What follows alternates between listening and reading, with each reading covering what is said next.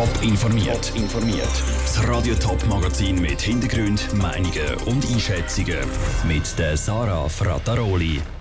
Was zwei IS-Helfer aus Winterthur und Frauenfeld genau vorgeworfen wird und wer im Duell um die Ständeratswahl im Kanton Zürich die besseren Karten hat, das sind zwei von den Themen im Top informiert.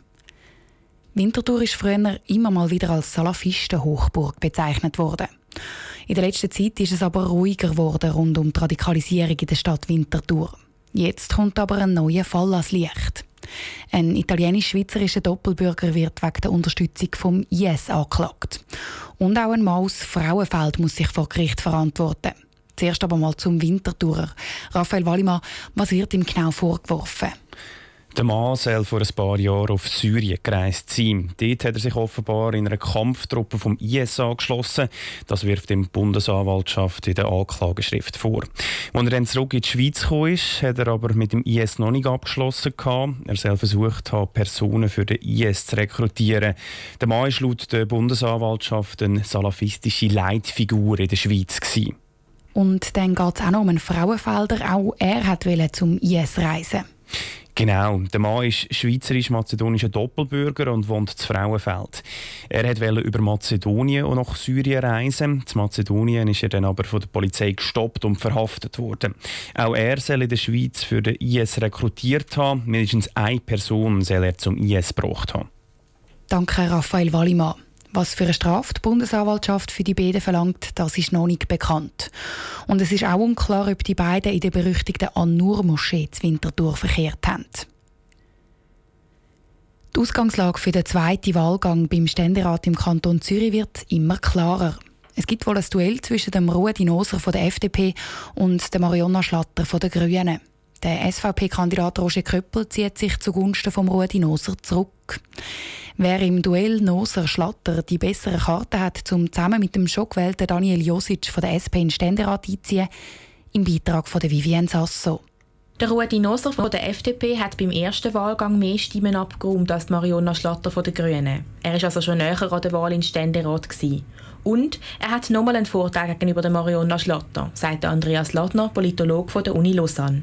Bei so Wahlen hat natürlich der bisherige immer einen Vorteil. Das würde ich in dem Fall natürlich ganz klar für den Rudi Noser sprechen. Er hat eine grosse Partei auf der anderen Seite mit der SVP, die ihn unterstützt. Die Frage ist dort, wie geschlossen als die SVP sich dann da mobilisieren lässt. Aber auch die Mariona Schlatter von den Grünen hat gewisse Vorteile auf ihrer Seite. Sie hat treue Verbündete bei der SP, sie hat den Frauenbonus und sie hat die Gunst von der Stunde mit der Ökologie. Sie ist eine jüngere, eine neuere Kraft. Von dem her hat sie auch zusätzliche Elemente, die doch für sie sprechen. Von dem her denke ich mir, insgesamt kann man davon ausgehen, dass es ein relativ offenes Rennen wird werden. Wie sehr die Grünen Welle, die den ersten Wahlgang überrollt hat, auch den zweiten Wahlgang trifft, kann Andreas Ladner nicht genau sagen.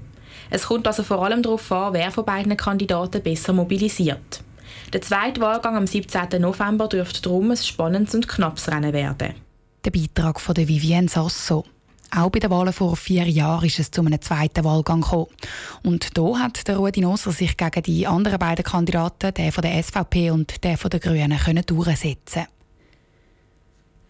Gut zwei Jahre ist es jetzt her, dass der Kanton Thurgau schweizweit in die Schlagzeilen geraten ist. Und zwar in die Negativschlagzeilen. Bilder von abgemagerten und toten Rossen auf einem Hof zu Hefenhofen haben die Runde gemacht. Der Kanton Thurgau hat seit Jahren gewusst, dass der Tierhalter Probleme macht. Passiert ist trotzdem nichts. Jetzt zieht der Kanton Konsequenzen aus dem Tierquälerei-Skandal und passt seine Tierschutzverordnung an. Daniel Schmucki. Der Aufschrei wegen der Tierquälerei in Zevenhofen war gross im Sommer 2017.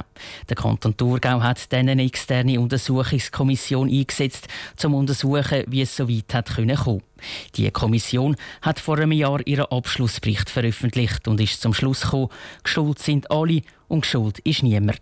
Die verschiedenen Städte im Kanton haben nämlich falsch zusammengearbeitet oder gerade gar nicht. Die Untersuchungskommission hat dem Kanton darum verschiedene Empfehlungen gemacht und die Mehrheit von diesen Empfehlungen ist mittlerweile umgesetzt oder auf gutem Weg, betont der zuständige Thurgauer Regierungsrat Walter Schönholzer.